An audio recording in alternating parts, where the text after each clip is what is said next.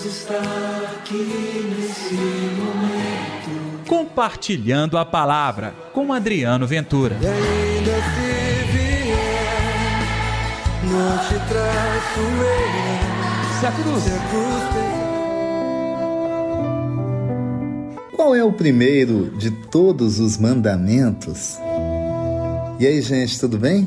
Um domingo abençoado para todos vocês. Hoje, dia 31 de outubro, último dia do mês de outubro. Eu desejo que este final de mês seja data de muita gratidão ao nosso coração. Tributos a Deus que sempre cuidou de nós e nos deu força e segurança para aí sim viver com dignidade a nossa vida.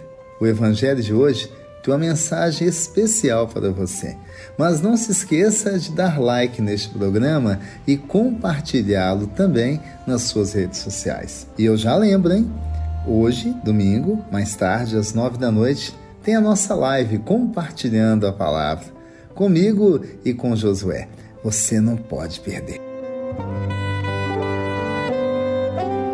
Vamos lá então?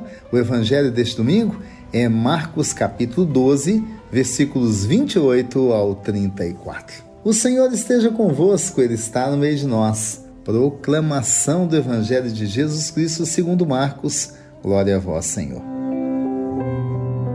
Naquele tempo, um mestre da lei aproximou-se de Jesus e perguntou qual é o primeiro de todos os mandamentos. Jesus respondeu: O primeiro é este: Ouve, ó Israel. O Senhor nosso Deus é o único Senhor. Amarás o Senhor teu Deus de todo o teu coração, de toda a tua alma, de todo o teu entendimento, com toda a tua força. O segundo mandamento é: Amarás o teu próximo como a ti mesmo. Não existe outro mandamento maior do que estes. O mestre da lei disse a Jesus: Muito bem, mestre. Na verdade, é como disseste: Ele é o único Deus e não existe outro além dele amá-lo de todo o coração, de toda a mente, com toda a força, e amar o próximo como a si mesmo é melhor do que todos os holocaustos e sacrifícios. Jesus viu que ele tinha respondido com inteligência e disse: Tu não estás longe do reino de Deus. E ninguém mais tinha coragem de fazer perguntas a Jesus. Palavra da salvação, glória a vós, Senhor. Entendeu o evangelho de hoje? O Evangelho não é para ser decorado, não é decorando que a gente vive, é vivendo, é no dia a dia. Por isso, se você pegar toda a palavra de Deus, quiser resumir, vai se resumir neste mandamento: amar a Deus de todo o coração, de toda a alma. E o segundo, que é continuação do amar a Deus, amar o próximo como a nós mesmos. Então, o Evangelho é uma vivência da fé que nos ensina a colocar Deus como Senhor da nossa vida. Este é um passo muito importante para o cristianismo. Mas o segundo é ver Deus no irmão, é amá-lo como se fosse a nós mesmos, é dedicar todo amor e todo empenho. Por isso, se alguém não consegue amar o irmão, pode ter certeza, o amor também a si mesmo é um amor distorcido.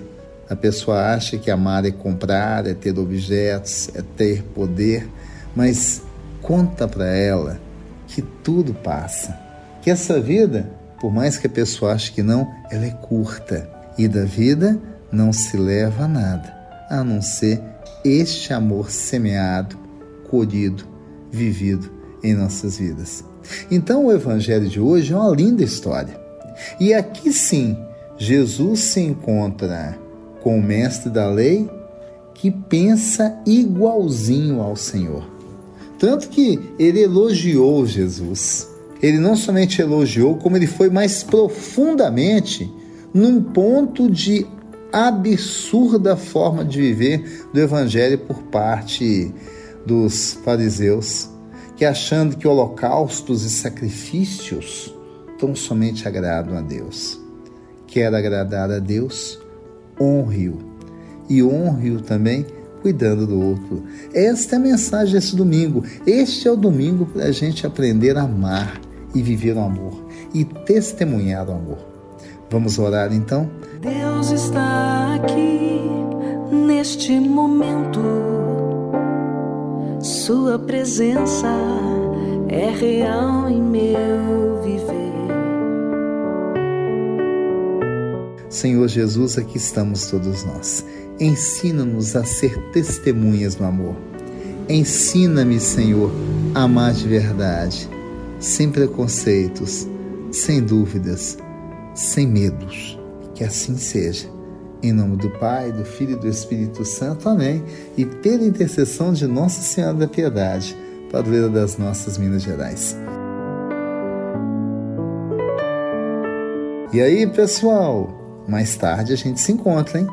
O link está aqui no mesmo canal, compartilhando a palavra.